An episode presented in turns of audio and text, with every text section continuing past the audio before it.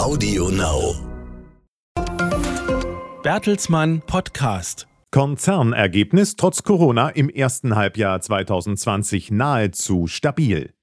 Bertelsmann hat in der Corona-geprägten ersten Jahreshälfte 2020 von seinem breit gefächerten Geschäftsportfolio und dem hohen Anteil der Digitalgeschäfte profitiert.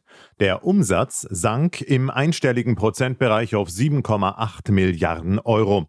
Das Operating EBITDA lag bei über einer Milliarde Euro. Unterm Strich verzeichnet Bertelsmann mit 488 Millionen Euro ein Konzernergebnis, das nahezu auf dem Niveau des Vorjahres liegt. Auch in der ersten Hälfte des laufenden Jahres erzielte Bertelsmann Fortschritte entlang seiner vier strategischen Stoßrichtungen, nämlich den Konzern noch wachstumsstärker, digitaler, internationaler und diversifizierter aufzustellen.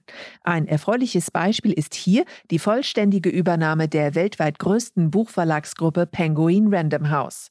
Positiv entwickelt haben sich auch die strategischen Wachstumsplattformen wie BMG, Avato Supply Chain Solutions, Avato Financial Solutions sowie die Bertelsmann Education Group. Mit seinen Wachstumsgeschäften erzielte Bertelsmann im ersten Halbjahr 2020 stabile 2,9 Milliarden Euro. Ihr Anteil am Konzernumsatz ist weiter gestiegen und beträgt inzwischen 37 Prozent.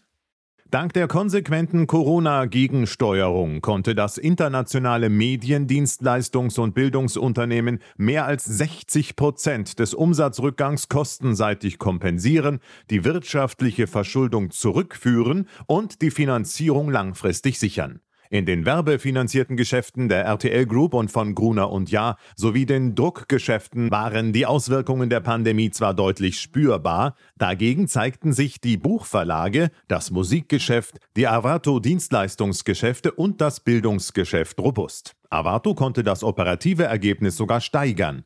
Bei BMG und der Bertelsmann Education Group liegt es stabil auf dem Niveau des Vorjahres.